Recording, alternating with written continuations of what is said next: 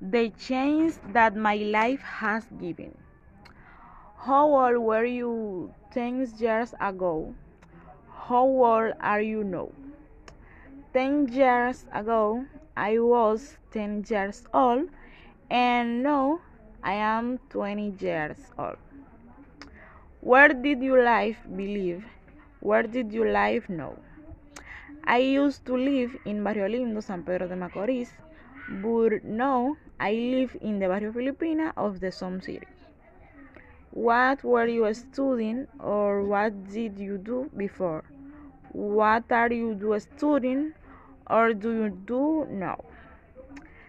Before, I studied at the Don Pedro Mir High School and worked in a nursery of that daycare.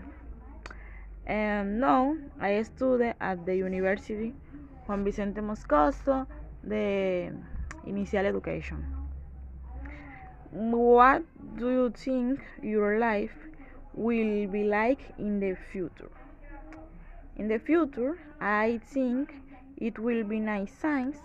I will be a teacher as I like